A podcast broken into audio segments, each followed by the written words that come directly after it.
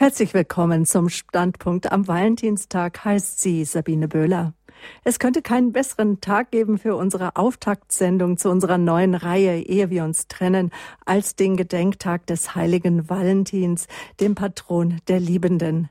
Drei Gäste sind heute Abend hier im Standpunkt zu Gast, Programmdirektor von Radio Horeb, Pfarrer Dr. Richard Kocher, dann der Leiter des geistlichen Familienzentrums Familien mit Christus, Diakon Franz Adolf Kleinrahm und der Eheberater, Diplompsychologe und Diplomtheologe Norbert Wilberts. Zusammen mit meinen Gästen möchte ich heute Abend Wege bereiten für gelingende Ehen. Schön, dass Sie eingeschaltet haben. Pfarrer Kocher hat sich aus Balderschwang zu uns hier nach München auf den Weg gemacht. Er sitzt mir gegenüber. Seine Idee war es, die Sendereihe Ehe wir uns trennen, doch wieder in der Lebenshilfe neu aufleben zu lassen. Guten Abend, Herr Pfarrer. Schön, dass Sie da sind. Guten Abend, Sabine. Guten Abend, liebe Zuhörer. Ja, mindestens einmal monatlich wird es in Zukunft in der Lebenshilfe um 10 Uhr eine neue Sendereihe geben, nämlich Ehe wir uns trennen. Wir hatten diese Sendereihe schon mal vor über zehn Jahren. Wir haben sie neu aufleben lassen oder wollen sie heute mit dieser Auftaktsendung neu aufleben lassen, Herr Pfarrer. Was ist Ihr Anliegen?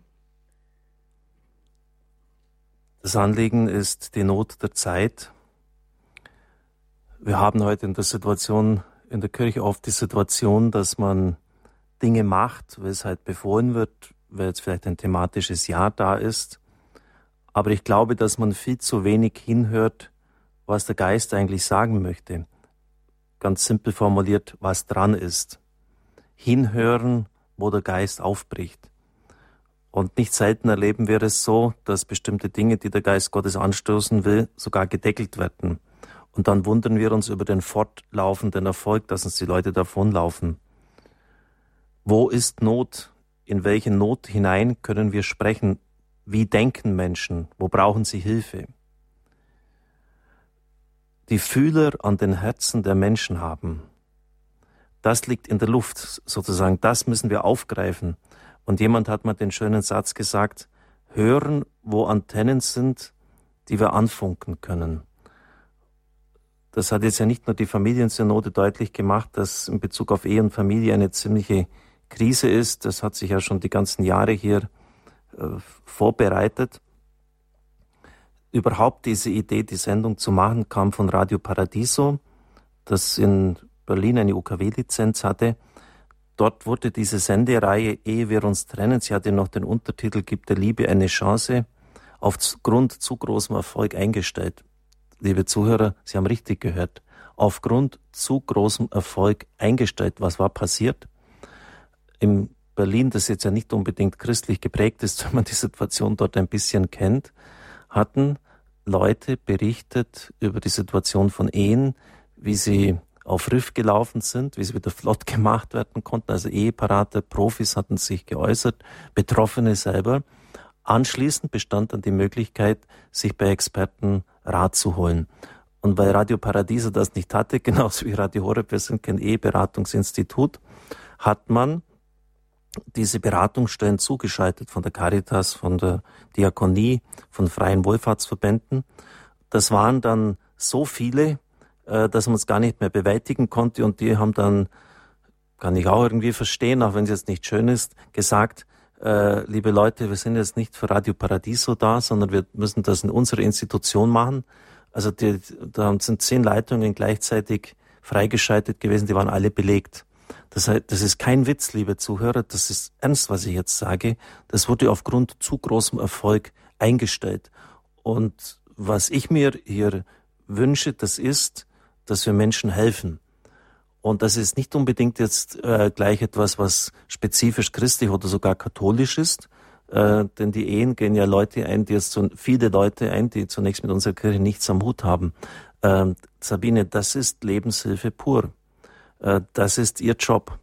Ähm, und wir haben jetzt mehrere so Sendeformate in der letzten Zeit entwickelt, die unglaublich eingeschlagen haben, wo Radio Horeb eine Hörerakademie geworden ist. Zum Beispiel jetzt mit dem Katechistenkurs in Hocheitingen, wo sich 300 Leute angemeldet haben. Äh, die Kapazitäten des Hauses äh, waren restlos erschöpft. Wir konnten nur 160 nehmen. Was haben wir gemacht?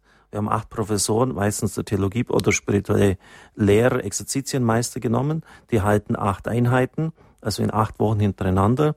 Da kann dann eine Prüfung abgelegt werden. Das geht über zwei Jahre. Und dann sind noch verbindliche Wochenenden in Hocheitingen. Also Katechese braucht das Land. Wir bilden Leute aus. Ein ehemaliger Praktikant macht jetzt eine Jüngerschaftsschulung, äh, liebe Zuhörer, und da wurde das zum ersten Mal angeboten, wo junge Leute zwischen sagen wir 18 bis 35, neun Monate lang sein konnten und sein können, um dort ausgebildet zu werden. Es meldeten sich für den ersten Kurs 21 Leute, sagte er. Er war dabei. Was schätzen Sie, wie viele sich für den zweiten Kurs gemeldet haben, Sabine? Sie wissen die Zahl schon? Nein, noch nicht. Was schätzen Sie mal so? Wenn Sie schon so fragen, 50, 60? 500. Na, also es ist eine, äh, wissen Sie, das sind, liebe mhm. Zuhörer, das sind die Dinge, da sind wir gefordert. Und nicht einfach jetzt, jetzt setzen wir mal hin, was könnte man denn machen und da wäre noch was und hier, äh, wir müssen diese blöde konstruktivistische Machermentalität endlich mal ablegen. Entschuldigen Sie, wenn ich jetzt gleich am Anfang der Sendung schon emotional werde. Wir müssen hinhören, wo ist Not? Wo können wir den Leuten helfen? Und Not ist einfach jetzt nicht nur bei wiederverheiratet Geschiedenen, ob man die homosexuellen Beziehungen segnet, sondern die Leute wollen, dass ganz normal ihre Beziehung gelingt. Das ist unser Job, das ist unser Auftrag seitens der Kirche. Und wenn das hier einigermaßen anläuft, Sabine, und wir müssen leider die Telefonanlage im Balderschwang äh, ist jetzt noch nicht ganz fit, dass sie zehn Leitungen gleichzeitig schafft, aber im April wird das sein. Das heißt, die Sendung in dieser Woche und die andere werden wir ein Notbehelf haben, aber dann bin ich sicher, dass die Telefonleitungen glühen. Genau, und wir haben ein Kompetenzteam zusammengestellt und zwei, sage ich mal, aus meinem Kompetenzteam werden heute hier auch auf Sendung sein noch, nämlich Diakon Franz Adolf Kleinrahm, selbst verheiratet, Vater von fünf Kindern, hat Familien mit Christus gegründet und ähm, Diplompsychologe, Diplom-Theologe Norbert Wilberts. Ihn haben wir eingeladen, weil er während seiner Tätigkeit als Eheberater ja mit unzähligen Paaren und Einzelpersonen in Kontakt gekommen ist und wir können uns vorstellen, wenn Sie ihn getroffen haben, dass Sie das nicht gemacht haben, um einen schönen Vormittag mit ihm zu verbringen, sondern weil Ihre Beziehung, Ihre Ehe, Ihr Leben in eine Krise geraten ist, weil Sie Unterstützung von ihm haben wollten in Konfliktsituationen. Und nicht nur das, er war dann auch 24 Jahre lang bis September 2011 Leiter der Ehefamilien- und Lebensberatung im Bistum Münster und hat auch konzeptionell gearbeitet. Ähm, mit dem Anliegen, ja, dass viele Paare die Angebote der Diözese in Anspruch nehmen. Und das muss ihm gelungen sein, denn äh, ihm wurde in seiner Abschiedsrede wurde gesagt, denn seinem beharrlichen Wirken ist es zu verdanken, dass die Beratung von immer mehr Ratsuchenden in Anspruch genommen wird. Und das wünschen wir uns auch in ich nenne es jetzt mal Radio Horeb Akademie, ehe wir uns trennen in der Lebenshilfe. Wir wollen an den Rand gehen ja, Herr Wilberts, wenn ich richtig informiert bin, sind Sie zwar zwischen im Ruhestand, aber Sie halten immer noch Vorträge. Sie gehören zur Arbeitsgruppe auch Vergeben und Verzeihen. Und bekannt sind Sie vielleicht dem einen oder anderen auch durch Kleinschriften und Publikationen. Mich hat die Publikation angesprochen, Jahreszeiten einer Beziehung. Sie sind verheiratet, sind Vater und ich glaube auch schon Großvater, oder? Ja, Groß wir haben vier Kinder und inzwischen zwei kleine Enkelinnen von anderthalb Jahren. Dann grüße ich Sie ganz herzlich. Schöne Grüße nach Münster. Schön, dass Sie mit dabei sind. Ja. Ja, wir wollten niemals auseinandergehen. So haben Sie einen Ihrer Aufsätze überschrieben, ja. Was sind denn so nach Ihren Beobachtungen, nach den vielen Gesprächen so, so die häufigsten Gründe, warum es dann doch nicht mehr geklappt hat? Mhm. Also zuerst mal mein Kompliment für Ihre Sendung und äh, dieses Thema. Äh, wie eben äh, Dr. Koch auch schon sagte, Sie greifen damit eines der Hauptprobleme der Menschen heutzutage auf, was aber äh, in der Öffentlichkeit immer irgendwie ein Stück weit unter den Tisch gekehrt wird. Da werde ich vielleicht nachher noch ein bisschen was sagen. Jetzt zu den äh, Gründen für das Scheitern der Paarbeziehungen. Die Gründe äh, sind auf vielen Ebenen zu suchen. Sie betreffen den individuellen Bereich genauso wie gesellschaftliche Aspekte und die der Paarbeziehung generell innewohnende Paardynamik. Natürlich schaut man immer zuerst auf den individuellen Aspekt, also die mangelnde Kommunikationsfertigkeit, das gegenseitige sich auseinanderleben äh, oder eben die Außenbeziehung als eine typische Krise.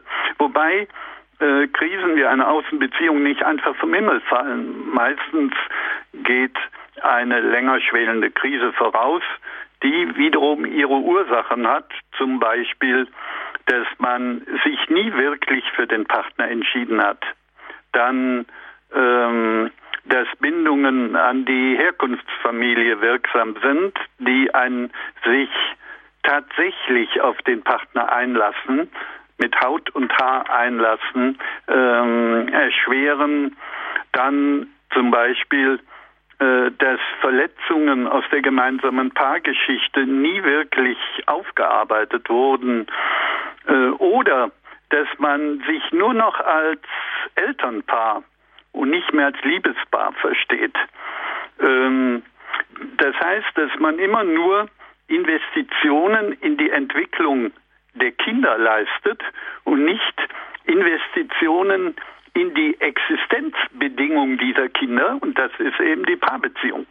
Hans Jeluschek hat mal gesagt, ähm, das Bild finde ich nach wie vor sehr schön, ähm, mit einer Paarbeziehung ähm, handelt es oder verhält es sich wie mit einer Topfpflanze.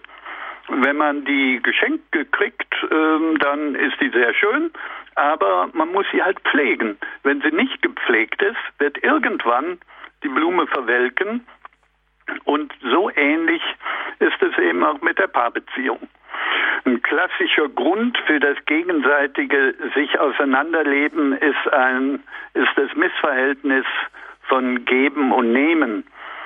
Ähm, ich würde vielleicht an anderer Stelle nachher noch ein paar Sätze dazu sagen. Ähm, wollte nur noch kurz die beiden anderen Aspekte mhm. erwähnen. Bei den Gründen für das Scheitern ähm, sind eben auch gesellschaftliche Aspekte nicht unwichtig. Da ist zum Beispiel sowas wie so ein gesellschaftlicher Gegenwind gegen, gegen Partnerschaft und Familie.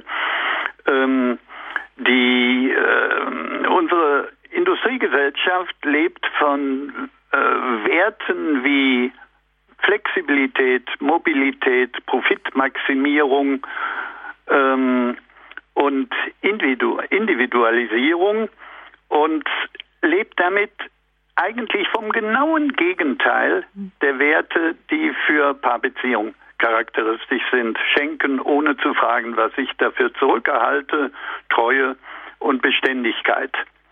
Dann ist heute mit Sicherheit auch festzustellen, dass die klassischen Stützen für Ehe und Paarbeziehung, die früher eine ganz, ganz große Bedeutung hatten, viel von ihrer Bedeutung verloren haben, nämlich wirtschaftlicher Druck und äh, ethisch-moralischer Druck oder ethisch-moralische Vorschriften. Die Ehen unserer Vorfahren waren auch nicht besser, aber sie wurden eben aus diesen Gründen äh, wirtschaftlichem Druck und ethisch-moralischer äh, Zwänge zusammengehalten, auch wenn sie innerlich bereits erloschen waren. Heute ist der Grad der Zufriedenheit in der Paarbeziehung das entscheidende Kriterium für die Stabilität der Beziehung. Und damit haben wir die verrückte Situation, dass etwas, was auf Dauer angelegt ist wie die Ehe, auf einem Gefühl und mhm. damit auf etwas total Flüchtigem äh, basiert.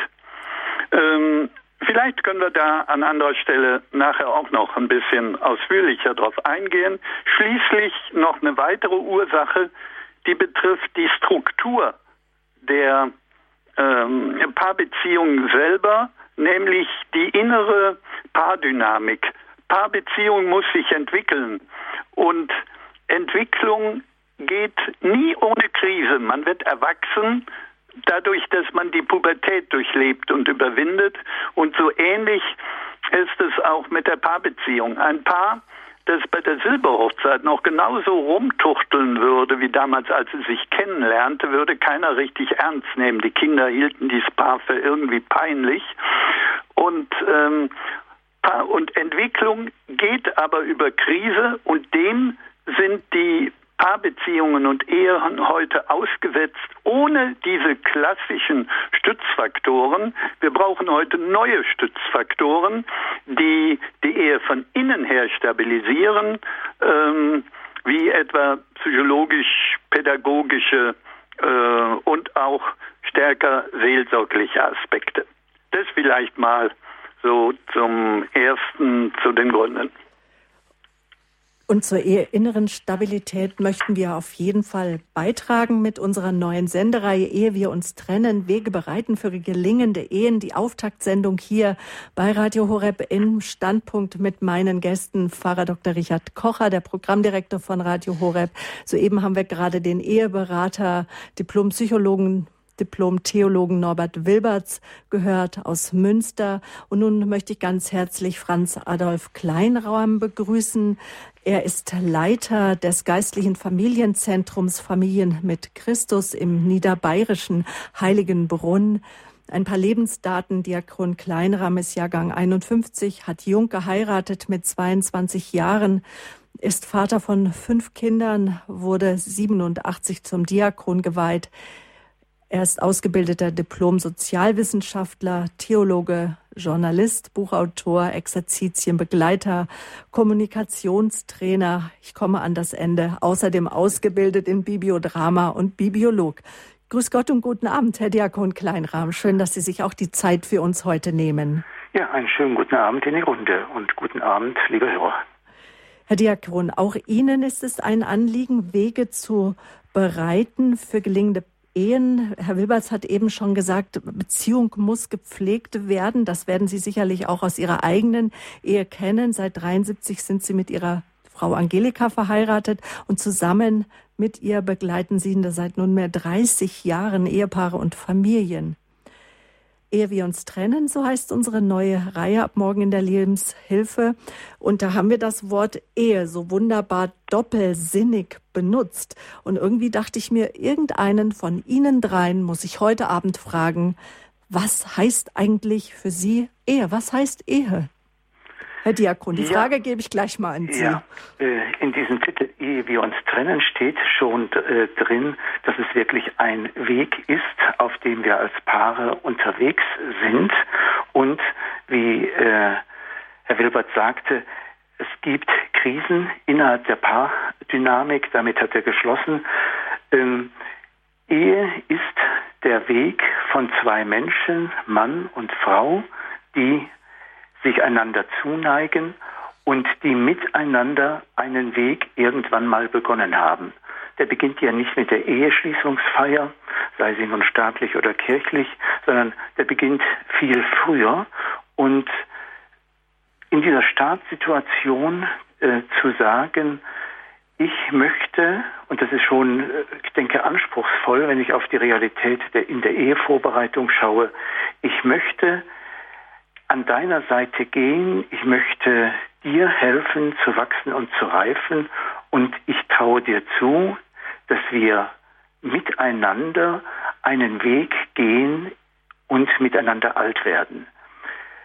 Faktisch ist es aber oftmals so, dass äh, junge Paare äh, sagen, du wirst mich glücklich machen, allein du und nur du.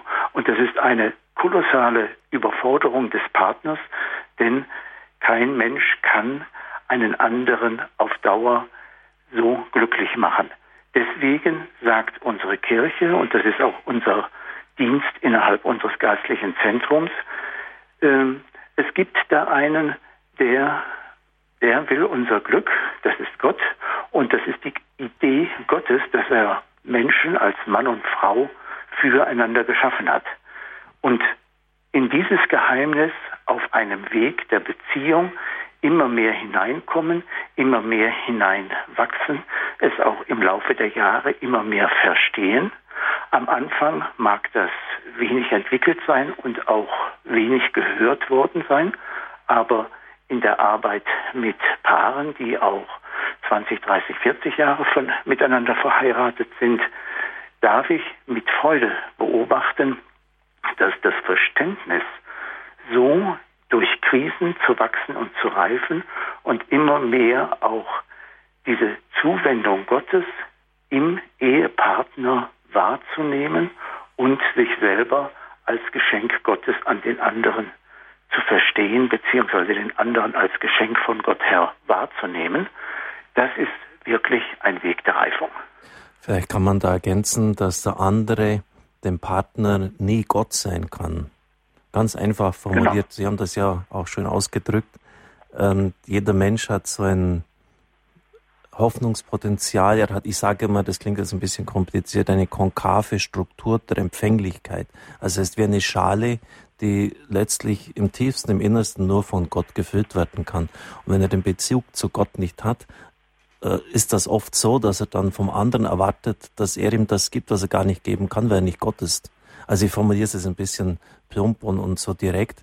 Und ich möchte jetzt einfach auch mal ähm, ein Wort des Dankes anbringen an dieser Stelle. Sie merken, liebe Zuhörer, das ist jetzt nicht despektierlich gemeint. Ich, ich meine es jetzt wirklich im ganz positiven Sinn. Wir haben es ja mit zwei alten Hasen zu tun. Also mit, mit Leuten, die, die unglaubliche Erfahrung haben. Ich kenne Diakon Kleinraum und weiß, dass, äh, das hat mir Dr. Lochner erzählt, dass einmal 18 Ehepaare also wirklich direkt vor dem Knockout ihrer Beziehung standen, haben sie gesagt, okay, dann ein Wochenende geben wir uns noch. Und ich glaube, fast alle dann äh, ein einziges Wochenende bei den Seminaren von Diakon Kleinraum äh, und haben sich wieder auf den Weg gemacht und bei den meisten sei es auch gelungen. Und was jetzt mit, mit Herrn äh, Theold und Dibbel Psych Wilbers uns geschenkt ist, also dass jemand theoretisch diese Grundlagen hat, das einfach vom Studium her gelernt hat und eine unglaubliche Erfahrungsbasis, das sind natürlich unglaubliche Glücksfälle. Das ist ein großes Geschenk für uns, diese Erfahrungsbasis von erfahrenen Leuten und die dann noch vier und fünf Kinder großgezogen haben, äh, nutzen zu können, besser geht's gar nicht. Also ich freue mich, dass, dass so etwas möglich ist und dass sie Kraft und Zeit uns schenken und noch etwas äh, Lebenshilfe ist. Wir haben ja verschiedene Formate und wir können sicher von einer sechsstelligen Zuhörerschaft insgesamt ausgehen. Entwickelt bei Radio Horeb Credo, Spiritualität ist natürlich wichtig, unser Glaube, dass das vermittelt wird, aber jetzt in Anführungszeichen der Renner, das, das kann man sehr genau nachprüfen anhand von CD-Bestellungen, anhand von Podcasts, anhand von Downloadzahlen. Lebenshilfe ist einfach der Renner bei Radio Horeb. Hängt vielleicht damit zusammen, am Vormittag um 10 Uhr die Sendezeit. Sabine hat da die, die beste Zeit. Die Kinder sind aus dem Haus, die Frauen haben im Haus Zeit, aber Lebenshilfe ist ganz wichtig, auch ganz wörtlich verstanden, Hilfe zum Leben. Und ich freue mich, dass wir da einen Beitrag leisten können. Wir wollen Wege bereiten jetzt in der Lebenshilfe für Paare, die sich auseinandergelebt haben, für Männer und Frauen, die sagen, es muss doch mehr geben als das, was wir jetzt gerade leben in unserer Beziehung. Die sagen, wir stecken gerade ein Stück weit fest oder wir wollen noch glücklicher und noch schöner und zufriedener unsere Ehe leben. Wir wollen auf das Geheimnis stoßen, ja, so wie das der Diakon Kleinram ebenso schön ausgeführt hat. Und dennoch kommt uns immer wieder zu Ohren, dass Paare es nicht schaffen, Herr Pfarrer. Und dieses Leid dieser Paare, das ist uns ins Herz äh, gefallen, dass sie ungemein leiden unter den Folgen einer Trennung. Aber sie leiden ja oftmals vorher und in diese Not wollen wir hineinsprechen. Ja, das ist sicher wahr und das bekomme ich als Seelsorger, weil ich ja richtig ausgelastet sein muss. Ich sage das ein bisschen so sarkastisch. Bin Programmdirektor, Vorstandsvorsitzender des Radios und nebenzu noch Pfarrer im Balderschwang.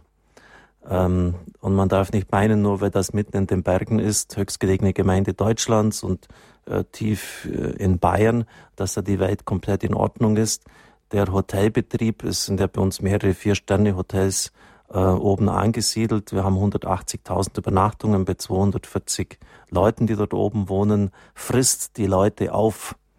Ähm, das ist, das ist unvorstellbar. In jedem Zimmer sind da äh, moderne Medien und da sind Wasserhähne und äh, weiß Gott was alles, was versorgt werden will und muss und, und, und die Leute haben Ansprüche. Und das nimmt sie ganz und gar im Beschlag. Äh, und da bleibt für die Familie kaum Zeit und dementsprechend sind die Folgen. Und das, das bekomme ich hautnah und direkt mit. Ich möchte aber eines vielleicht noch ganz am Anfang sagen.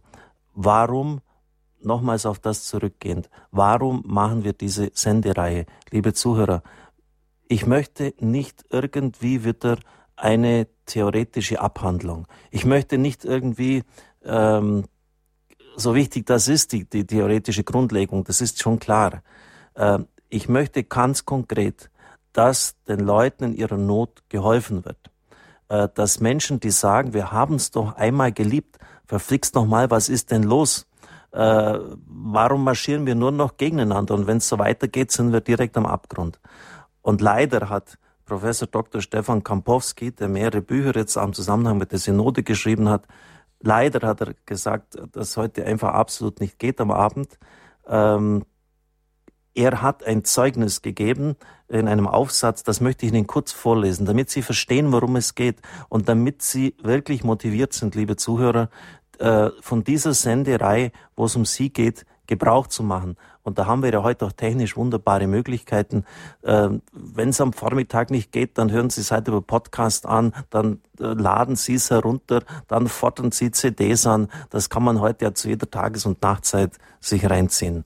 Und Kamp geben Sie es weiter. Ja, weitergeben. Also nochmals der Fokus, wie können wir Leute helfen, die sich geliebt haben und jetzt sehen, dass das geht auf einen völligen Zerbruch zu. Kampowski schreibt, Professor, was mich persönlich zum Glauben geführt hat, war die Heilung der Beziehung meiner Eltern, die für mich damals in Junge von Alter von 13 Jahren ein größeres Wunder war als jegliche körperliche Heilung durch Gottes Eingreifen. Gott muss existieren, weil meine Eltern, als sie ihn gefunden hatten, ebenso zueinander zurückfanden. Zunächst gingen ihre Streitereien zwar wie gewöhnlich weiter, aber nach dem Wortwechsel und einigen Tränen fügten sie dann stets einen Moment des Bittens um Verzeihung und der Gewährung der Verzeihung hinzu. Sie stritten immer noch, aber sie versöhnten sich nach jeder Auseinandersetzung und begannen miteinander und füreinander zu beten. Das war etwas Neues und eine unmittelbare Veränderung.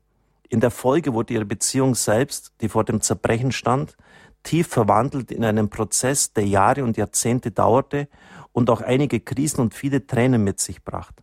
Aber Gott, aber seit sie Gott erlaubt hatten, sie zu formen, wie der Töpfer den Ton formt, wurde ihre Beziehung in der Tat in den letzten Jahren vor dem Tod meines Vaters harmonisch.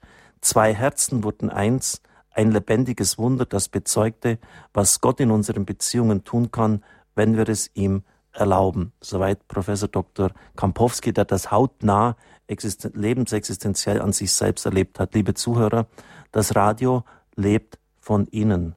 Das Radio lebt davon, dass Sie sich einbringen. Das ist die Stärke von Radio Horeb. Und wir brauchen Ihre Zeugnisse. Und bitte, wenn Sie sich nicht mit Namen äußern wollen, ich kann das verstehen, aber ich bitte Sie herzlich, dass Sie sich einbringen. Vielleicht jene, die jetzt gerade so die silberne Hochzeit gefeiert haben, die schon auf einige Jahre des Miteinanders und vielleicht auch Gegeneinanders in der Ehe zurückblicken können, dass Sie sich melden und einbringen.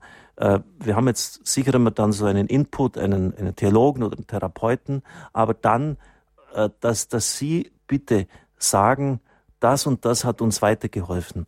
Äh, ich habe es mal gelernt, den Mund zu halten, nur auf den anderen zu hören.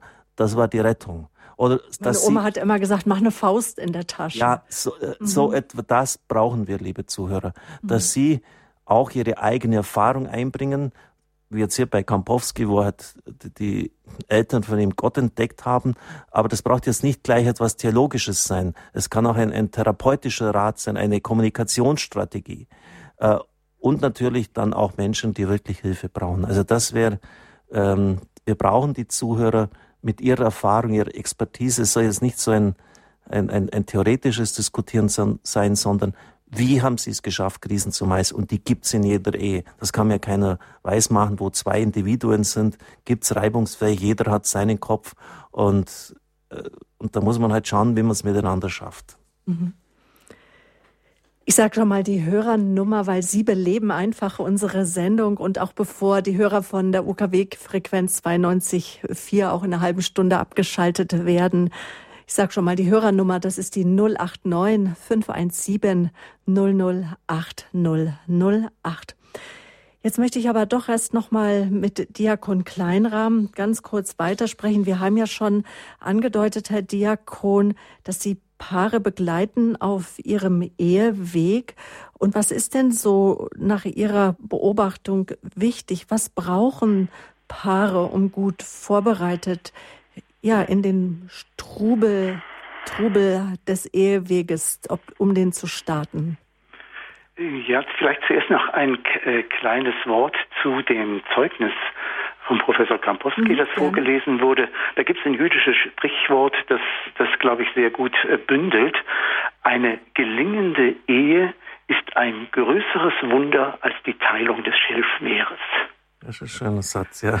Ähm, das ist wirklich ein, äh, wirklich ein Wunder, wenn es gelingt, aber äh, in der äh, langen Liste, die Herr Wilberts aus seiner Arbeit vorgetragen hat und die natürlich in jedem Punkt äh, zu differenzieren ist, da sind wesentliche Grundfertigkeiten drin enthalten. was braucht es? Es gibt ja etliche Ehevorbereitungsangebote in den Diözesen sehr unterschiedlicher Art. Also als ein Beispiel, wir haben bei uns im Dekanat, das relativ klein ist, etwa 20.000 Katholiken, sieben Ehevorbereitungstage im Laufe eines Jahres, äh, so dass dadurch mal zehn Teilnehmerpaare etwa 70 Brautpaare binnen eines Jahres einen ganzen Tag Impulse kriegen. Immer nur einen Tag. Und darin geht es halt um äh, ja eine Einstimmung auf die kirchliche Eheschließung, weil viele halt auch gleichsam pflichtgemäß von ihrem Pfarrer gesendet kommen. Das ist mehr die, der schiebende Impuls. Und es geht um Partnerschaft, ums Sakrament, um den Glauben. Es gibt darüber hinaus natürlich viel ausführlichere Dinge, äh, wo wirklich äh, ich selber auch Freude dran habe. Das ist zum Beispiel das EPL, ein partnerschaftliches Lernprogramm. Das ist ein Kommunikationstraining für die jungen Paare. Und da geht es ganz schlicht um Fertigkeiten der Sprecherrolle und der Zuhörerrolle, äh, die trainiert werden in sieben Einheiten, etwa drei Stunden. Und da kann man wirklich sagen, die Paare, die äh, solches Training mitgemacht haben, sind signifikant weniger von äh, Scheidung, von Trennung betroffen als andere Paare, weil sie einfach Werkzeug mitbekommen haben. Das äh, kann ich wirklich nur wärmstens empfehlen, weil es auch so gut überprüft ist, dass es wirksam ist, dass es effektiv ist. Ähm, in unserem Kontext als geistliches Zentrum kommen natürlich auch äh, junge Erwachsene mit der Frage, äh, wenn ich auf Partnersuche gehe und äh, jemanden suche, mit dem ich langfristig durchs Leben gehe, eben auf Dauer, bis dass der Tod uns scheidet, welches Interesse hat Gott denn an mir, dass er mir den richtigen Partner äh, zeigt und wie kann ich mich dafür disponieren? Denn ändern kann ich mich nur selber. Die äh, hiesige Redewendung äh, nach der Eheschließung, wenn der andere nicht so will wie der eine Ehepartner, den ziehe ich mir schon. Das geht so nicht, sondern mhm. es ist ein sich anvertrauen, ein sich versprechen, äh, dass ich den anderen annehme und dass ich mich vom anderen annehmen lasse. Und das ist wirklich ein jetzt im Glaubenssinn hineingehen in das äh, Geschenk zwischen innerhalb Gottes, zwischen Vater, Sohn im Heiligen Geist in Beziehung leben und zu wissen, etwas von dieser Großherzigkeit, von diesem überfließenden Freude Gottes dürfen wir als von Gott geschaffene Männer und Frauen miteinander leben und ihn als Dritten im Bunde nehmen. Und dann passiert es halt nach 10, 20, 30 Ehejahren, dass dann Ehepaare zu uns kommen, die wissen besser als bei der Hochzeit, wo vielleicht die Frau einen Schleier getragen hat, was sie aneinander haben, denn sie wissen dann auch, was sie nicht aneinander haben und sagen sich dann nach vielleicht äh, fünf Tagen oder zehn Tagen Exerzitienprozess oder auch Kommunikationstraining im Paar einander zu, ich nehme dich neu an als mein Mann, als meine Frau. Und ich will dich achten, lieben und ehren.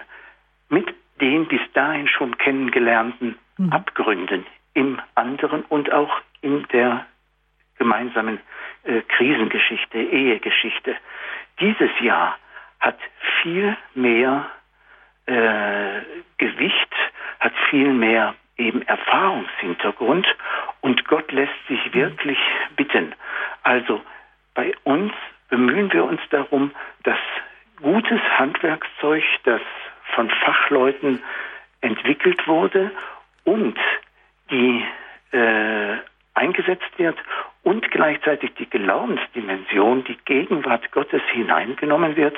Wir beten natürlich auch mit den Paaren und erwarten da, wo die Vergebungsbereitschaft, das ist ja auch ein Aspekt, äh, einfach noch nicht so äh, gereift ist, auch gar nicht möglich ist aus wirklich nachvollziehbaren Gründen, dass Gott hier eingreift und das Herz öffnet, dass äh, es wieder weich wird, das Herz aus Stein und Vergebung möglich ist. Mhm. Ja, hier kommen also verschiedene Dimensionen zusammen und wenn das dann in einem Team von Mitarbeitern geschieht, auch Männern und Frauen, die in der Situation mit den Paaren arbeiten, dann äh, wird die Freude aneinander einfach bestärkt.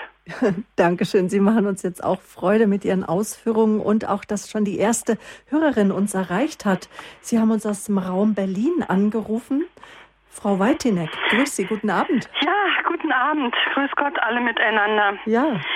Ich äh, kann eigentlich nur äh, Zeugnis geben. Und zwar muss ich sagen, wir sind jetzt in diesem Jahr 48 Jahre verheiratet und wir haben damals, mein Mann und ich, ähm, von vornherein äh, die Ehe begonnen mit Gott in der Mitte. Wir haben damals schon ganz bewusst gesagt, wir nehmen ihn als Dritten mit rein und dann wird schon gut gehen. Denn wir haben auch von jetzt auf gleich, wir kannten uns eigentlich gar nicht von dreimal sehen und waren der Meinung, genau, das ist das Richtige und jetzt heiraten wir und Gott in der Mitte, das wird schon gehen und er wird schon richten. Das war so unsere blauäugige Herangehensweise damals. Wir haben dann ähm, einen Oratorianer äh, Pfarrer gehabt in Dresden, bei dem wir öfter Wochenenden belegt haben äh, über Kindererziehung. Da hatten wir noch gar keine und äh, ja, über wie Ehe gelingen kann. Und da haben wir auch so ein paar Ratschläge mit auf den Weg bekommen, die wir auch strikt eigentlich befolgt haben. Ähm, zu unseren Kindern möchte ich sagen, wir haben das dort so gemacht, wie wir das auch gelernt haben eigentlich. Äh, sie von uns weg für die Welt erzogen, um unsere Partnerschaft auch immer wieder neu frisch zu erhalten. Das heißt jetzt aber nicht, dass bei uns immer alles super glatt ging und alles, ach Gott war ja da und alles Friede, Freude, Eierkuchen. Nee, so war es auch nicht. Aber dadurch, dass wir uns ja beide immer wieder auch zu Gott geflüchtet hatten, hatten wir, und ich sage es auch heute noch, wir hatten Gott als Schiedsrichter in der Mitte. und für uns selbst war ganz groß hilfreich, da wir ja auch äh, versucht haben, katholisches Leben zu führen und auch zusammen ins Gebet zu gehen, war für uns ganz wichtig und ganz hilfreich bei der Wiederversöhnung, der Friedensgruß in der Heiligen Messe. Da gab es ja manchmal richtig so, ach Plumps, nur ist gut. Was willst du denn machen, wenn du neben einem Mann oder neben einer Frau stehst, wo du noch vielleicht ein bisschen mit, mit blödem Blick und, und, und schiefen Gedanken in die Kirche reingehst und jetzt auf einmal der Friedensgruß, ja, äh, ohne Friedensgruß äh, bin ich nicht fähig zum Altar vorzugehen. Also ist durch diesen Friedensgruß bei uns in der Messe eigentlich viel geschluckt und auch wieder geglättet worden. richtig, muss ich wirklich so ganz, ja, ehrlich so sagen. So war es. Und so ist das bis heute. Wobei mit dem zunehmenden Alter wird man natürlich ruhiger. Die Kinder sind aus dem Haus. Die Kinder sind ja oft Streitpunkte in Ehepaaren. Ähm, diese leben ihr eigenes Leben. Sie, sie, sie werden auch von uns heute, wenn wir anrufen, sie sind nicht da, sind sie nicht da. Wir würden niemals fragen, wo wart ihr, warum und wie oder so. Sie haben ihr Leben, wir haben unseres und sind eigentlich damit ganz gut gefahren. So, Dank, jetzt habe ich genug geredet. Danke, Frau Wojtinek, für Ihr Zeugnis, für die Erfahrung Ihres Lebens, die Sie eingebracht haben. Ja, ich ist jetzt ein bisschen schwierig, wenn ich die Frage offen weitergebe, dann werden beide gleichzeitig antworten, aber ich mache es jetzt mal. Ähm, wir als Priester erleben oft, dass wir, entschuldigen Sie jetzt mal sehr hart formuliert, aber ich formuliere eben immer plastisch, als Deko missbraucht werden. Die Kirche bietet einfach die, das feierliche Ambiente. Äh, das ist doch etwas Schönes zu Orgelmusik und der Pfarrer da mit seinen salbungsvollen Worten. Ähm, ich weiß nicht, bei wie vielen Ehepaaren ich gespürt habe, das wird schwierig mit denen oder es wird vielleicht gar nicht hinhauen. Und ich hätte es am liebsten gehabt, dass man die wirklich verpflichtet, äh, wie es jetzt auch Diakon Kleineram gesagt hat, liebe Leute, sieben Einheiten. Bei den Amis in den 80er Jahren habe ich das in der Priesterausbildung gelernt. Ich weiß nicht mehr, wie es jetzt ist. Äh, die müssen ein halbes Jahr in Polen 13 Abende. Herr Diakon, äh, lieber Herr Wilbers, wir verpflichten die Leute, dass sie richtige Schulungen durchlaufen. Warum geht das, warum geht das nicht? Wer antwortet? Herr Wilbers, vielleicht mal Sie wieder. Ja, also ähm, die Kommunikation und die kommunikativen Fertigkeiten, die geübt werden, äh, sind was ganz, ganz Wichtiges. Und trotzdem reichen sie nicht aus. Ähm, die, äh, und zwar aus einem ganz einfachen Grund. Äh, meine Zunft, die Psychologen, äh, sind ja nun wirklich Kommunikationsexperten und die Eheberater auch. Aber man kann überhaupt nicht behaupten, dass die Psychologen bessere Ehen führten als andere. Ähm, es muss noch was anderes geben als Kommunikation. Ähm, man muss sich auf einen Prozess einlassen und für den Prozess kann man ähm, ja kann man im Vorfeld oft gar nicht so viel lernen. Ähm, ich äh, wenn Sie mir gestatten, dass ich ein bisschen weiter aushole. Dann verabschiede so ich mich noch bei Frau Weitinek und sage ganz herzliches Dankeschön für Ihren Anruf. Danke. Mhm. Bitte schön, Herr Wilberts. Ja. Ähm, die eine Paarbeziehung durchläuft klassischerweise immer wieder ähm, äh, vier typische Phasen. Es beginnt mit der Verliebtheit, der Phase der Verschmelzung. Es kann nicht eng genug zugehen. Das ist eben die Phase, in der ähm, früher jedenfalls geheiratet wurde. Heute heiraten die ja oft ein bisschen später. Jeder ist Glück für den, äh, ist das Glück für den anderen. Ähm, und ich bin glücklich, schuld daran bist du, weil du so strahlst, so gefühlvoll, so, ähm, so emotional bist. Und sie antwortet, ich bin glücklich und schuld daran bist du, weil du so geradlinig, so besonnen, so cool ist. Aber äh, leider hält das eben nicht so lange an. Irgendwann ähm, meldet sich die zweite Phase, Nancy Luschek nennt sie die Phase des Widerstandes. Jeder ist Ursache des Unglücks für den anderen. Ähm, also ich bin unglücklich und schuld daran bist du. Du mit deiner, und oft sind es dieselben Eigenschaften, weswegen man den Partner ursprünglich geheiratet hat, äh, die sind jetzt sozusagen der Stein des Anstoßes. Du mit deiner übertriebenen Emotionalität, deine Gefühlsduselei, du gehst mir fürchterlich auf die Nerven und sie kontert damit, dass sie seine eiskalte Rationalität äh, nicht mehr ertragen könne. Ähm, äh, man spielt das Spiel, wenn du nicht wärst und malt sich aus, wie das Leben verlaufen würde ohne den anderen. Und ähm, wenn das Paar sich in dieser Phase trennt, trennen sie sich oft zu früh, denn sie ersparen sich eine notwendige dritte Phase. Und, ähm, und in dieser Phase wird etwas verlangt von den Paaren, das im Vorhinein gar nicht so übbar ist und das weit mehr ist als eine Form der Kommunikation. Nämlich, dass jeder sich fragt, was er selber dazu beiträgt, unglücklich zu sein. Der Rationale könnte sich eingestehen, dass ihm das Gefühlsmäßige, das Emotionale seiner Partnerin ein Stück fehlt und geht daran, das zu ändern. Und die emotionale Partnerin denkt, äh, so, dass so dieses Coole, dieses Rationale, dieses Straighte ihr ein Stück fehlt und geht vielleicht daran, das zu ändern. Jeder sorgt zunächst mal nur für sich. Das klingt äh, richtig hart und ist oft in dieser Phase auch sehr schwierig, aber es ist einfach notwendig. Also ähm, der Partner, der sich daran durch seine Frau gehindert fühlt, die immer rummeckert, wenn er zum Kegeln geht, er geht kegeln, wenn er es für richtig hält und macht es nicht abhängig von dem, was seine Frau dazu denkt und umgekehrt die Frau mit ihren, mit einigen ihrer Praxen auch. Ähm, aber so schwer wie das ist, sie entlasten damit die Beziehung. Sie entlasten den anderen davon, Zerrbild für nicht gelebte und Ursache und Sündenbock für nicht gelebte Lebenswirklichkeiten und Möglichkeiten zu sein.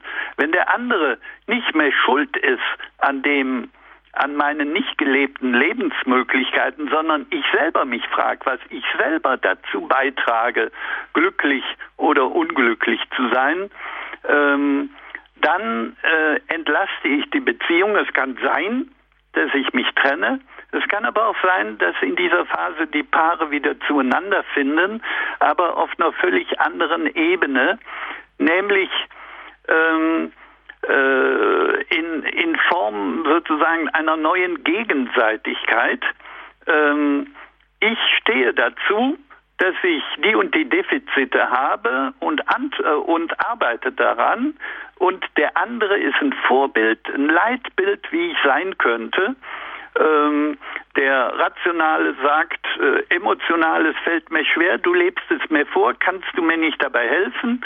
Und die Emotionale sagt, ähm, äh, so rationale Entscheidungen fallen mir manchmal wirklich schwer, kannst du mir äh, dabei helfen. Jeder sieht dem anderen ein Leitbild, eine Möglichkeit, wie er selber sein könnte. Ähm, und damit hat sich eine Paarbeziehung entwickelt. Hieß es am Anfang, ich liebe dich, weil ich dich brauche. Das heißt, weil ich mir an deiner Seite so klug, so toll, so aufgewertet vorkomme, heißt es jetzt, ich brauche dich, weil ich dich liebe. Und damit ist viel mehr das gemeint, was eigentlich in der Ehe versprochen wird. Nur diesen Weg zu gehen, ähm, selber auf meinen Anteil zu gucken, was ich dazu beitrage, unglücklich zu sein, anstatt es dem anderen in die Schuhe zu schieben, das ist verdammt schwer und das ist auch eigentlich nicht lernbar. Und deshalb haben die Leute, die Kommunikationsexperten, äh, wie die Psychologen, auch keine großen Vorteile in der Auseinandersetzung, äh, in der Paarbeziehung, sondern das ist was sehr Existenzielles, die Bereitschaft, auf die eigenen Schattenseiten zu gucken und damit irgendwo angemessen umzugehen. Einfach noch ein Beispiel, statt mich kaputt darüber, äh, statt meiner Frau vorzuwerfen, äh, wenn sie ähm, äh, keine Lust auf Sex mit mir hat, könnte ich mir und ihr irgendwas in die Schuhe zu schieben, ihre verklemmte Erziehung oder sonst was, könnte ich mich fragen, ähm, warum sie denn unbedingt Lust haben sollte, mit mir zu schlafen, nur weil ich ein Mann bin. Und ähm, die, äh, ich könnte mich fragen, was denn für sie bedeutet, äh, ein attraktiver Partner zu sein, auf den sie sich einlassen könnte. Und, ähm, und darüber könnte ich einfach mal nachdenken, anstatt immer mein Unglücklichsein dem anderen in die Schuhe zu schieben oder das Spiel zu spielen, wenn du nicht wärst. Dazu bedarf es natürlich auch der inneren Reife und der Bereitschaft, äh, sich auch äh, damit auseinanderzusetzen, auch mit dieser Frage, ja, wo stehe ich in meiner Beziehung? Jetzt wollen wir mal hören, wir haben noch eine Hörerin, die hat uns jetzt aus Freiburg angerufen, was Sie uns zu berichten haben. Guten Abend. Guten Abend. Ja, also bei Ihnen wird fast nur immer gesprochen von fertigen Ehen oder die schon verheiratet sind. Wir haben im Moment zwölf Enkel, die alle eine Beziehung haben. Und ich denke, dass die Vorbereitung auf eine Ehe, die nachher gelingen soll, schon vor der Ehe vorbereitet sein muss, und zwar in der Familie und auch von der Kirche aus. Wir waren in Vorbereitungskursen der katholischen Kirche. Da sind in unserer Zeit Dinge gesagt worden, die waren überhaupt nicht wichtig. Das, was heute wichtig ist, das war früher unter den Teppich gekehrt. Wir müssen unsere Kinder, und das heißt unsere Familien, die Heranwachsenden, die sich einen Partner suchen, müssen wir daran gewöhnen und müssen ihnen das Sakrament der Buße und auch die kleinen Dinge des Alltags lehren, zu schaffen und zu meistern. Dann werden sie reif um überhaupt eine Beziehung einzugehen. Das ist meine Meinung. Wir sind Herr, 60 Jahre verheiratet, verheiratet gewesen. Ich danke Ihnen. Ja, danke schön für Ihren Anruf, Herr Pfarrer. Ja, das ist jetzt wieder das, was wir vorher gesagt haben. Ähm, und ich, Herr Wilbers hat jetzt ja schon eine Antwort gegeben, dass es Psychologie nicht unbedingt jetzt schon, weil auch die und weiß ja, die Psychologen, die Ehen brechen noch mehr auseinander.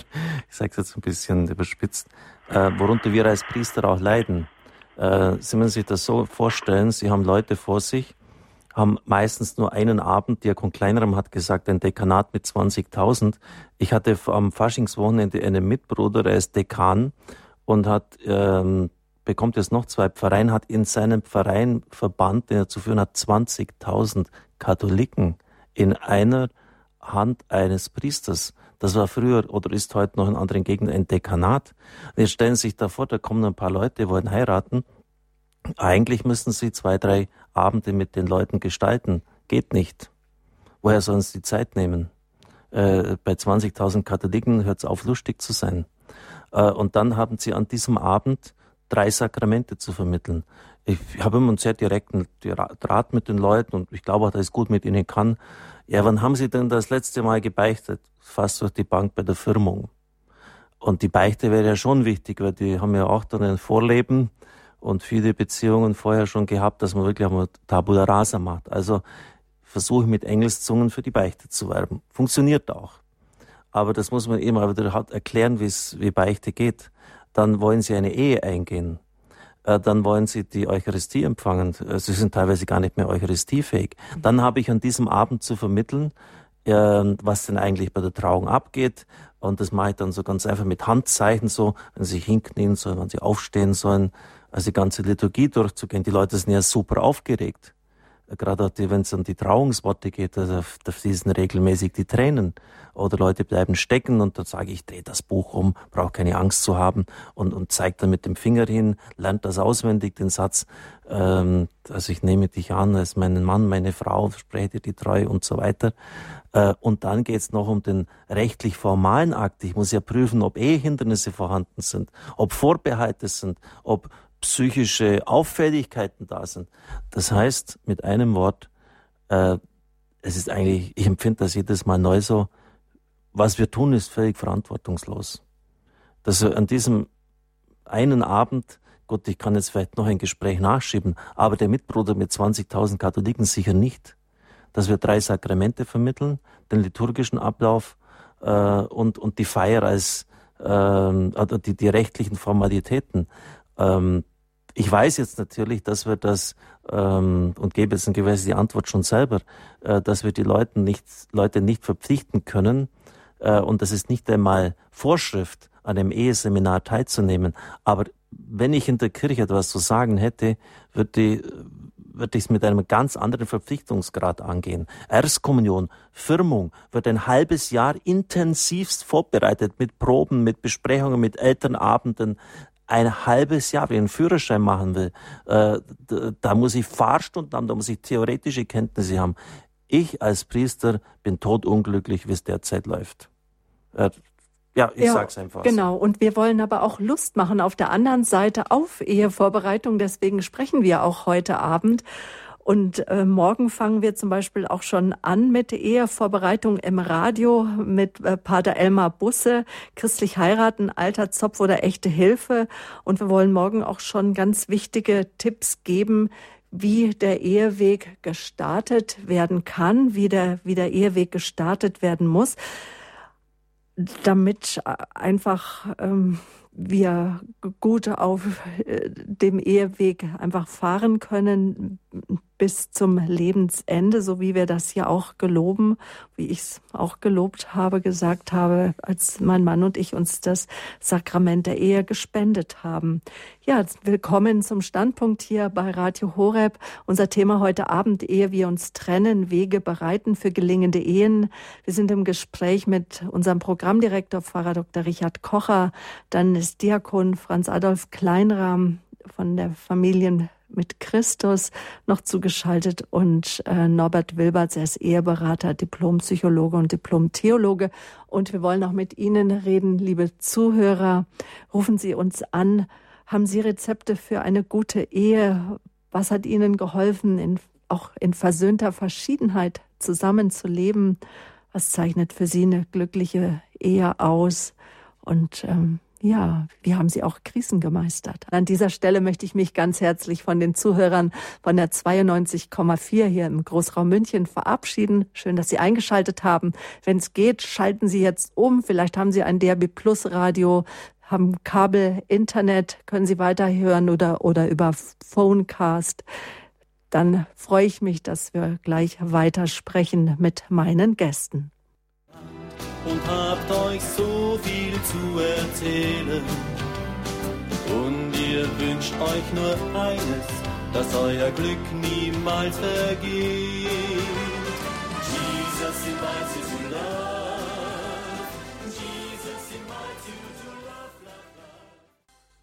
Willkommen zum Standpunkt. Schön, dass Sie eingeschaltet haben zur Auftaktsendung unserer neuen Reihe, ehe wir uns trennen, die wir morgen in der Lebenshilfe um 10 Uhr starten. Es gäbe keinen besseren Tag als den Gedenktag des heiligen Valentins, dem Patron der Liebenden. Drei Gäste sind heute im Gespräch. Pfarrer Kocher, unser Programmdirektor, dann Diakon Franz Adolf Kleinrahm und Norbert Wilberts, Eheberater. Die beiden Herren außer Pfarrer Kocher sind seit Jahrzehnten verheiratet, verfügen über viel Erfahrung und Pfarrer Kocher, Sie haben jetzt eben wirklich mit Haut und Haaren plädiert für eine bessere Ehevorbereitung. Darüber möchte ich jetzt gleich noch weitersprechen. Doch Herr Frank, Sie haben uns angerufen aus Bad Würth. Grüß Sie. Guten Abend. Guten Abend. Ich möchte zuerst einmal mich bedanken. Äh, der Pfarrer Dr. Kocher hat mir aus der Seele gesprochen. Also ich habe mir schon oft gedacht, wo ich also wo ich in größter Not war in der Ehe, Mensch, deine Frau, die hat doch keine Ahnung von der Ehe. Die hat überhaupt keine Ahnung.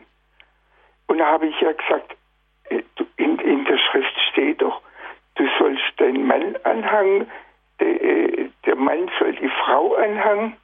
Und bei uns, da stehen immer die, die, die Mutter, die Schwiegereltern mhm. der, der Mitte drin, die entscheiden alles. Ich habe überhaupt nichts zu melden.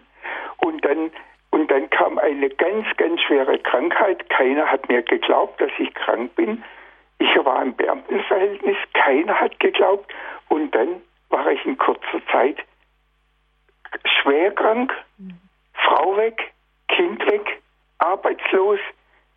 Ich, ich, hab, ich bin fast verzweifelt. Ich bin fast verzweifelt. Und nur meine, äh, also äh, nicht einmal meine Geschwister hätten geglaubt, dass ich so krank bin. Da bin ich in Heidelberg zweimal Kopf operiert worden. Und dann habe ich eine kirchliche Annullierung versucht einzustrengen, erste Instanz. Ist durchgegangen und dann hat meine, meine, meine äh, Frau Einspruch eingelegt. Heute ist die Sache natürlich so, dass wir äh, mit Sicherheit, äh, wir haben eine Ehe, das bin ich mir bewusst, wir haben eine Ehe, aber wir wohnen, wir wohnen im, im äh, sie ist wieder verheiratet, äh, wahrscheinlich zivil, ich habe auch keinen Kontakt. Ich habe einen Sohn, der will von der Kirche gar nichts wissen. Jetzt mache ich mir ein Bild. Jetzt mache ich mir ein Bild. Ich bin, ich war schon immer äh, religiös und alles. Jetzt mache ich ein Bild. Was wäre die Ehe, was wäre aus uns geworden als meinem Sohn aus christlicher Hinsicht, aus christlicher Hinsicht, wenn die Ehe funktioniert hätte? Ich, meine, ich habe auch was dazu bei, ich bin, ich bin schwer krank worden und ich habe gedacht, Mensch, das hat doch überhaupt keinen Wert mit der Frau. Die ist weg. Was soll, was soll ich mit der Frau machen? Die lässt dich so hinken, jahrelang. Das ging ja, es ging ja Monate, Jahre lang. Dankeschön, Herr Frank, was ich jetzt bei Ihnen raushöre und das ist nochmal auch ähm, ein Plädieren für eine gute Ehevorbereitung, denn auch genau diese Frage wird dort geklärt. Bin ich gelöst von meinen Eltern? Und so manch einer, der einen Ehevorbereitungskurs mitgemacht hätte oder der jetzt heute im Alter ein Seminar mitmacht, ein Eheseminar, fragt sich, bestimmt hätte ich das doch vor 10, 20, 30 Jahren gewusst. Herr Diakon Kleinrahm, was sind so auch Ihre Erfahrungen? Pfarrer Kocher hatte eben gesagt, dass wohl 18 Paare zu Ihnen kamen, die sich eigentlich trennen wollten, die einfach nicht mehr weiter wussten, dass wir nochmal auch auf das, was Herr Frank uns erzählt hat, eingehen. Ja, die äh, Mehrheit der Paare, die zu uns kommen, sagt, wir können uns durchaus leiden, aber wir wissen, es könnte noch schöner werden bei uns. Und zwischen dieser Mehrheit von Paaren gibt es wirklich Krisengeschüttelte, die äh, auch schon mit dem Anwalt über ihre Trennung geredet haben, gemeinsam, und dann sagten, aber weil wir ja mal kirchlich geheiratet haben und auf unserem je persönlichen Weg, der manchmal schon in der Trennungszeit auch im Glauben weiterführte, wollen wir nochmal Gott fragen, was geht miteinander? Das ist natürlich schon ein großes Geschenk, wenn zwei Menschen in dieser Phase der Selbstfürsorge, wie wir es gerade mit den vier Phasen gehört haben, äh, an diesem Punkt sogar in etwa zur gleichen Zeit kommen. Ähm, was in der Ehevorbereitung äh, grundgelegt ist, wie zum Beispiel darüber nachdenken, was heißt Vater und Mutter verlassen. Denn das Normale laut biblischem Befund ist ja Vater und Mutter verlassen, einer Frau, einem Mann anhangen, ein Fleisch werden. Diese Reihenfolge ist biblisch so vorgesehen, in der heutigen Gesellschaft sehr oft umgekehrt wenn es dann überhaupt bis zu dem Punkt äh, der Heirat kommt, ähm, dass wir da Akzent setzen. Und ich kenne ein Beispiel, äh, wo diese langfristige Ehevorbereitung wirklich seit 20 Jahren gelingt in einer Großstadt. Dort ist es so, dass ein Diakonen-Ehepaar in einem Umfeld, wo es wenig entwickelte Ehe, diözesane Ehepastoral gab, angefangen hat, Paaren in einem Vier-Augen-Gespräch, also Diakonen-Ehepaar und Brautpaar, über insgesamt acht Begegnungen halt die Schönheit christlicher Ehe mit vielen Themen zu erschließen. Also acht Treffen mhm. in der Folge von acht Monaten.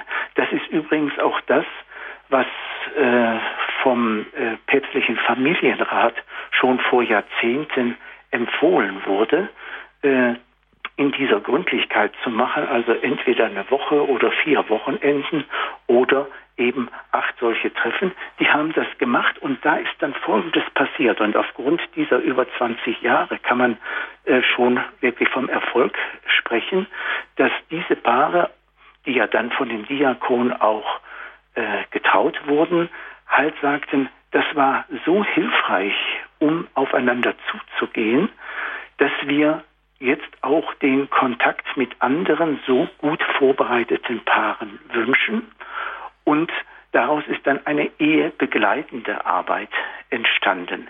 Dazu gehören dann halt äh, eben Exerzitien, äh, Wochenenden, Familientreffen, Hauskreise, ähm, Ehemännertreffen, Ehefrauentreffen. Das heißt, hier entwickelt sich aus einem pastoralen Angebot vor Ort eine Solidargemeinschaft von Ehepaaren, die durchaus als Gottsucher unterwegs sind und die das Glück als Ehepaar bei Gott suchen. Und diese Solidargemeinschaft ist in einer Gesellschaft mit Werteverlust und Gegenwind, wie es vorhin schon mal gesagt wurde, ganz wichtig. Mhm. Und Gleiches erleben wir halt auch bei uns im Haus, dass die Erfahrung von Solidargemeinschaft auch dazu führt, sich auch außerhalb des Hauses äh, in der Region zu treffen, als Haus, Ehepaar-Hauskreis über die Bibel zum Beispiel und, dann mhm. aus der Kraft der Ehe halt auch wiederum andere auf andere zuzugehen und sie hineinzunehmen, was dann manchmal auch eben in Krisen wirklich hilfreich ist. Mhm. Dankeschön. Herr, Herr Frank, sind Sie noch da? Herr Frank ist nicht mehr da. Aber Dankeschön für Ihren Anruf und trotzdem alles Gute weiterhin für Ihren Lebensweg. Gottes reichen Segen, Herr Frank. Dankeschön auch Diaken Kleinrahmen jetzt noch für Ihre Ausführungen. Herr Schenk, Sie warten schon einen Moment in der Leitung. Danke und ja. guten Abend. Grüße nach Köln. Ja, recht schönen guten Abend, Herr Dr. Kocher, Herr Wilbert und eben Frau Bühler. Äh, es geht mir darum, dass also zurzeit ja die äh, Bischofskonferenz, die Frühjahrsbischofskonferenz ist. Und äh, mir wäre es sehr wichtig, wenn da mal wirklich analysiert wird, warum die Leute sich so gegen das Christsein wehren oder gegen die Kirche wehren. Und äh, daraus den Schluss folgern, wie vorhin Herr Pfarrer Dr. Kocher gesagt hat, müsste eigentlich resultieren in allen Bistümern, dass also so eine Ehevorbereitung Pflicht wäre, denn anders äh, können wir keine Evangelisierung mehr betreiben. Das ist äh, irgendwie für mich unmöglich. Ich bin Sozialpädagoge und ich denke, äh, dass ich in Kinderheimen, Jugendheimen und mit Alten und äh, verschiedensten Gruppen gearbeitet habe und ich das immer wieder gesehen habe, wenn ich klein anfange, dann gedeiht das Flintchen auch. Und das sollte man sich glaube ich, mal ein klein bisschen äh, zu Gemüte führen. Das ist ein wirklich super Beitrag, wenn ich das einfach so mal wertend kommentieren darf. Ich glaube, dass wir unsere Probleme selber produzieren. Vor allem das Problem der wiederverheiratet Geschiedenen. Die Leute heiraten. Äh, viele meiner Mitbrüder und ich haben den Eindruck, die sind gar nicht reif. Das wird zerbrechen und das zerbricht auch. Und dann passiert es oft so, dass einer zum Glauben dann kommt durch irgendwelche Erlebnisse in seinem Leben und er stellt fest, er ist gebunden. Ähm, er hat ja das Ja-Wort schon gesagt und dann ist die Krise da. Äh, wir sind den Leuten schuldig, dass wir ihnen eine anständige Bildung und eine Möglichkeit auch äh, der Kommunikationsstrategien, auch wenn das nicht alles ist, aber auch eine Information, was, was der Glaube zu bieten hat, geben. Ähm, ich denke jetzt zum Beispiel, was nach der Synode passiert ist. Kardinal Schönborn war der Relator der deutschsprachigen Gruppe. Dann hatten die Journalisten Fragen gestellt. Fünfmal hintereinander ging es um die Frage der wiederverheirateten Geschiedenen. Und dann hat der Kardinal gesagt, liebe Leute, wir haben Millionen Leute, die auf der Flucht sind. Auch in unserem Land kommen Hunderttausende. Äh, wir haben ähm, Wirtschaftskrisen, wir haben Hungersnöte in der Welt. Und ihr fragt nur zu wiederverheirateten Geschiedenen. Das nennt man klassisch eine Problemtrans. Wissen Sie, was die sechste Frage der Journalisten war? Wieder zu wiederverheiratet Geschiedenen.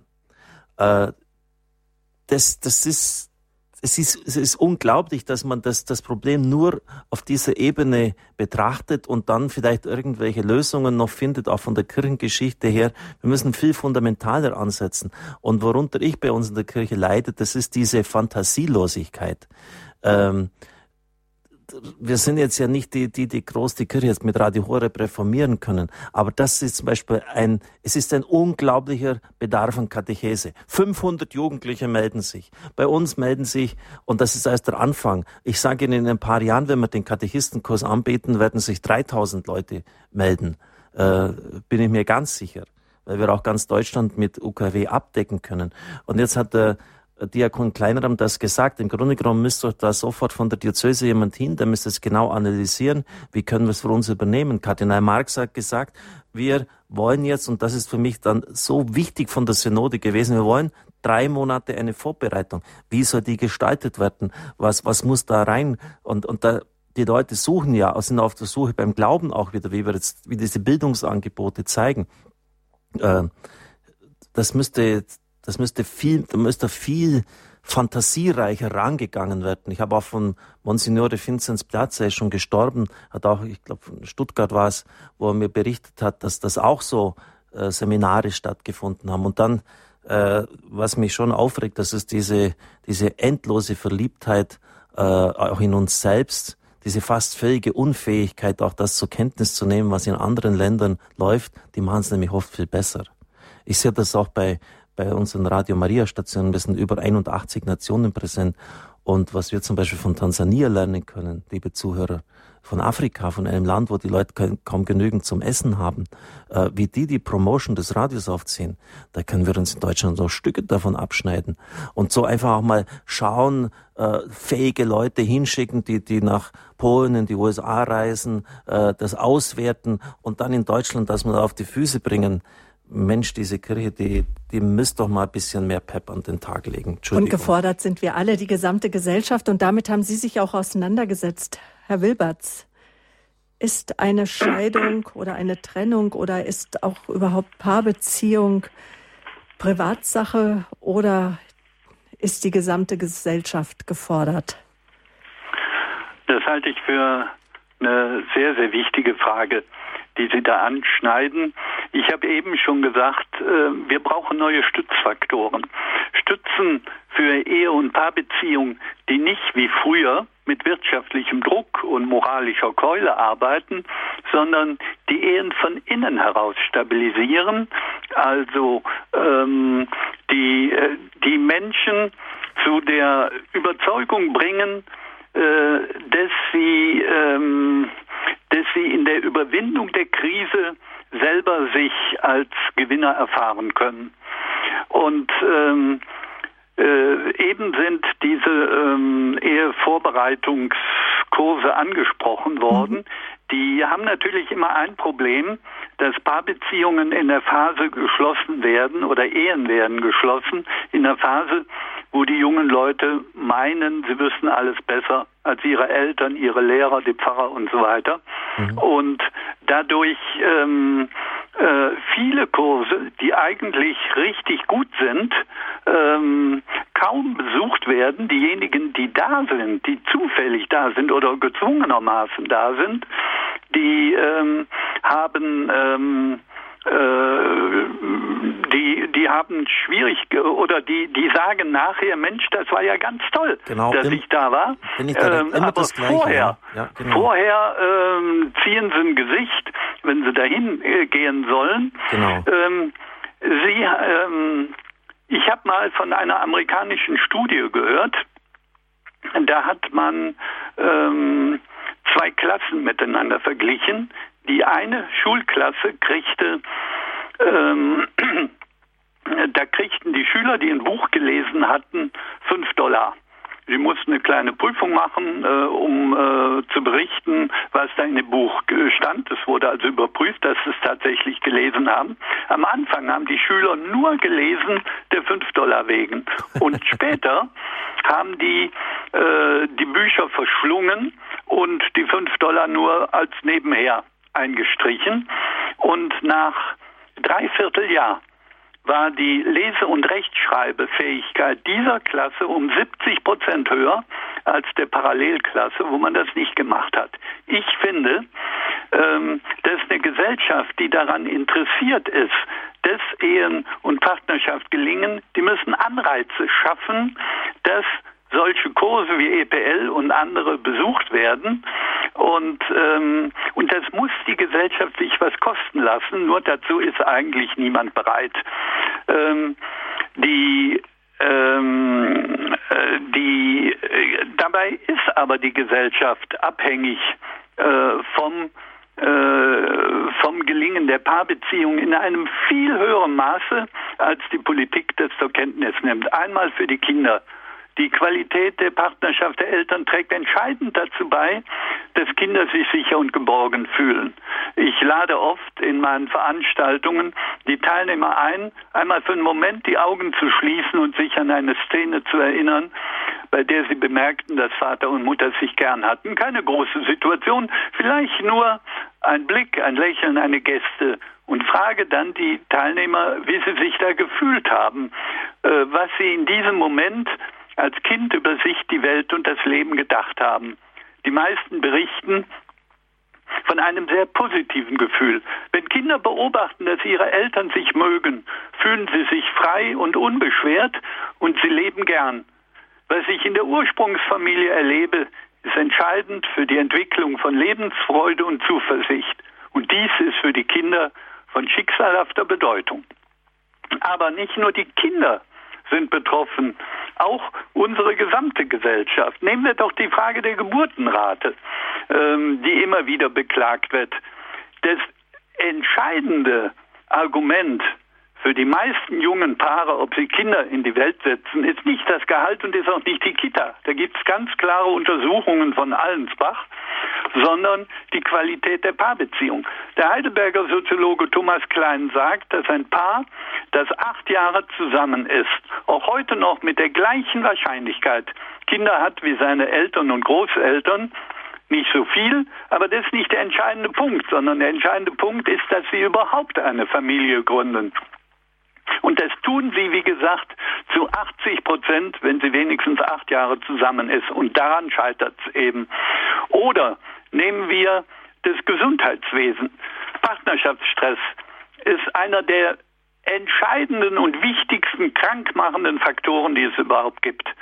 Ähm, der ähm, äh, der äh, Guy Botmann berichtet von einer Untersuchung, dass man Patienten die äh, einen schweren Herzinfarkt ähm, erlitten haben, fünf Jahre beobachtet haben.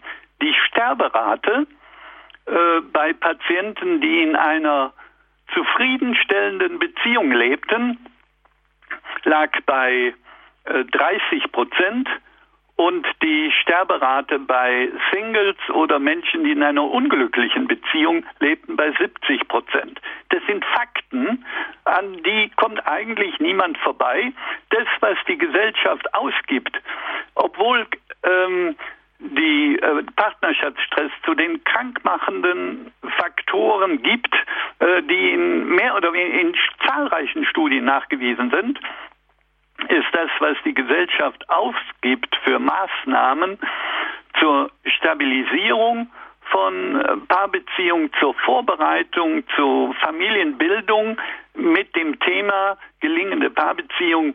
Das ist vielleicht gerade mal zwei, 0,02 Prozent der Kosten des Gesundheitswesens, also so ungefähr zweitausendstel ähm, der Kosten, äh, nur um so ein Beispiel zu nennen. Oder das dritte ist die Kinderarmut, die immer wieder beklagt wird, wo unsere Gesellschaft als unsozial hingestellt wird und so weiter.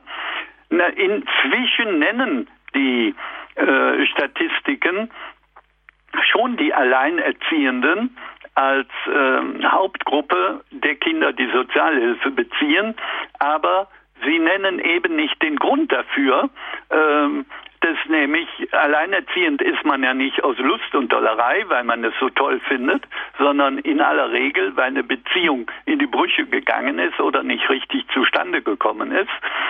Das Risiko, Sozialhilfe zu beziehen, liegt bei einem Kind im Familientyp Ehepaar mit Kindern bei drei Prozent und wächst das gleiche Kind in einer alleinerziehenden Familie auf, steigt das Risiko auf das Neunfache, auf 28 Prozent.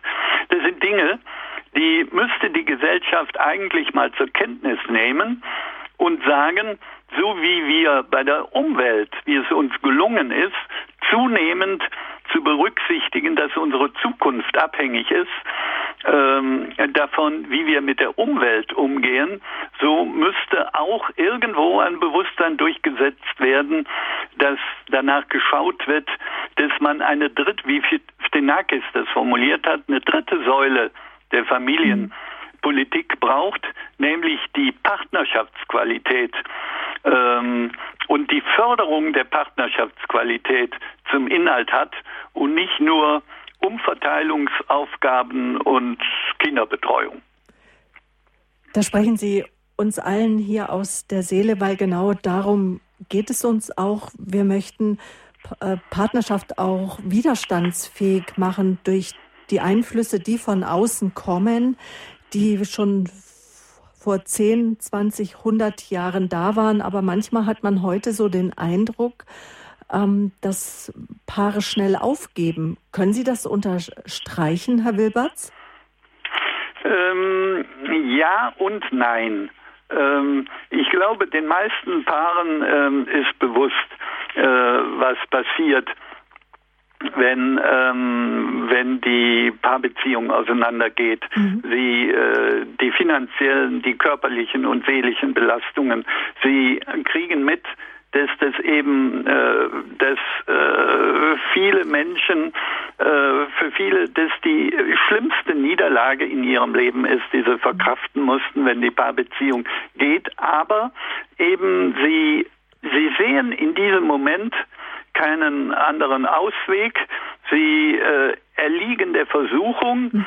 zu glauben, dass es mit einem anderen Partner alles besser würde, anstatt sich ähm, an den Satz zu halten, den mein Kollege ähm, aus äh, Rudolf Sanders aus äh, Hagen mal richtig schön geprägt hat, statt mit ähm, einem Neuen das Alte lieber mit dem Alten was Neues ausprobieren in der Paarbeziehung. Ähm, und das habe ich eben versucht, mit diesem Weg zu skizzieren, den man da geht äh, und gehen kann, ähm, über die Distanzierung äh, zu einer äh, neuen Wiederannäherung.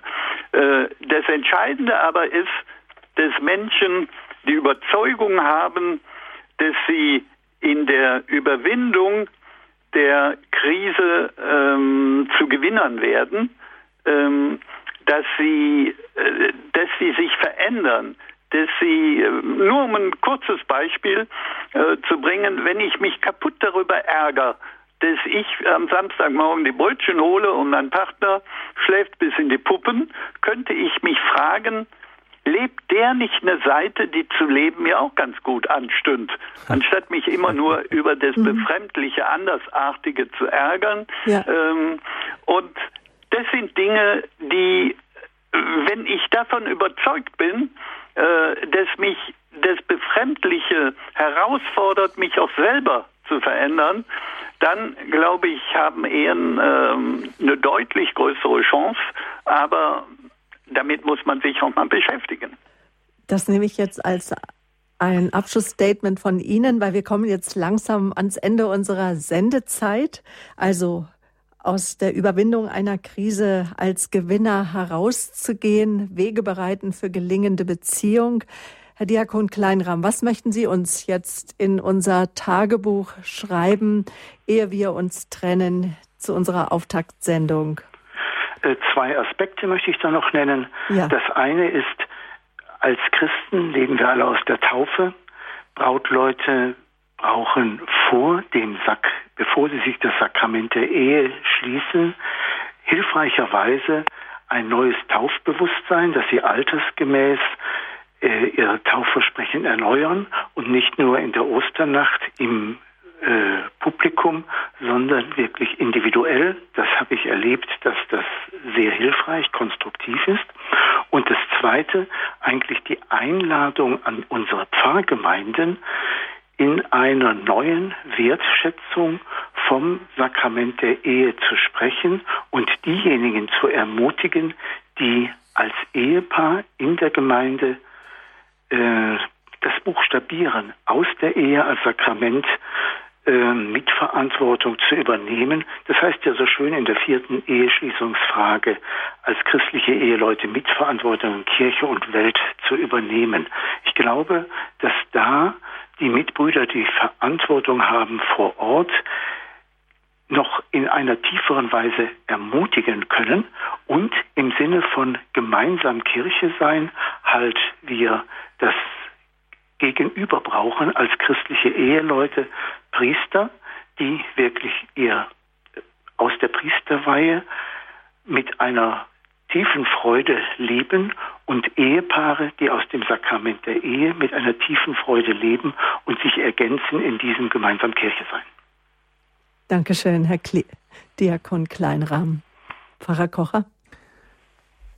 Mir hat das gefallen, was Herr Wilbers vorher gesagt hat. Das erinnert mich so an, ich habe manchmal noch so alte Songtexte aus den 70er Jahren in den Kopf, for a few dollars more, also für ein paar Dollar mehr, fünf Dollar äh, Einsatz hat das Broschüre gebraucht, damit diese ursprünglich mal motiviert werden. Und wissen Sie, das, das ist Fantasie. Äh, und, und das ist das, äh, was in unserer Kirche wieder wachgeküsst werden muss. Da hat einer die, diese geniale Idee gehabt, das hat ein bisschen Geld gekostet, ein bisschen zu investieren. Der Erfolg war riesig.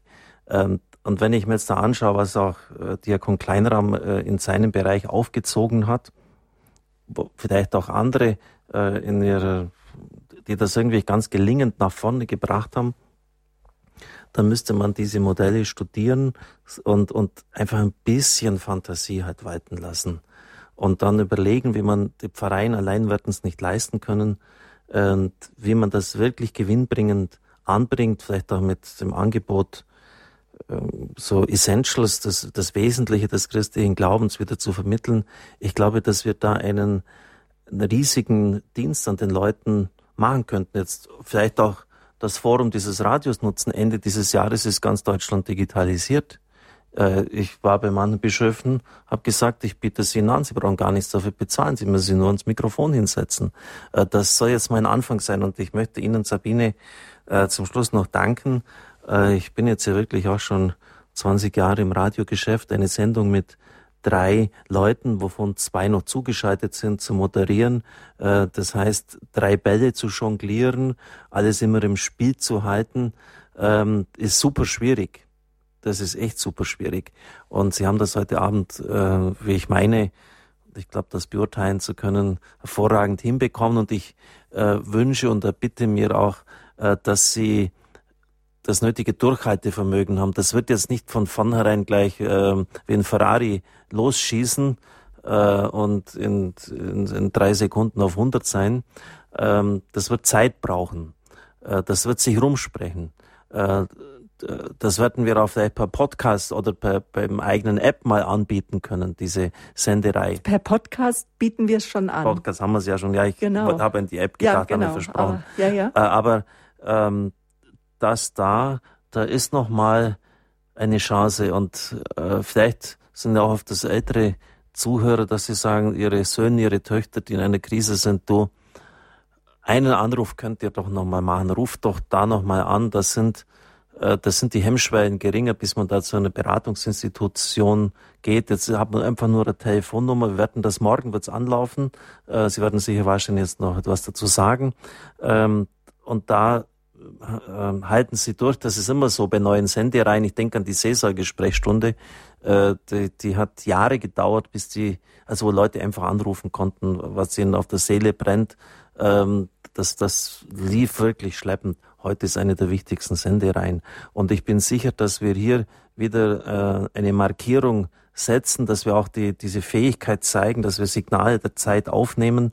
Und, und wenn es nur gelingen würde, ein paar Leuten wieder Impulse zu geben, dass das, was Herr Wilbers jetzt an Negativen aufgezählt hat, dass das vermieden wird, hätten wir unser Ziel schon erreicht. Vielleicht jetzt um, um 22 Uhr haben wir Gott hört dein Gebet, da, da laufen dann auch die Hörer heiß, ja. äh, die Leute bringen ihre Nöte ein und Diakon Michael Wielat steht bereit.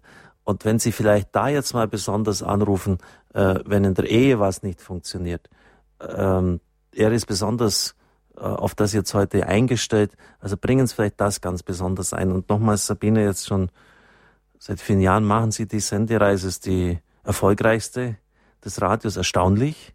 Also man meint jetzt äh, Radio Horeb, dass das, das, die verbreiten den Glauben. Natürlich tun wir das, wir feiern die Messe, Rosenkranz, aber äh, das ist Ihre Sendereihe und dafür möchte ich Ihnen herzlich Danke sagen. Vergelt's Gott.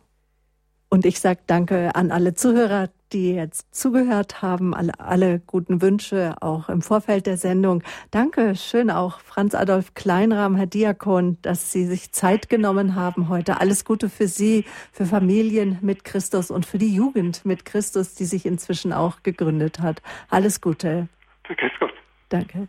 Auch an Sie, Dankeschön, Herr Wilberts.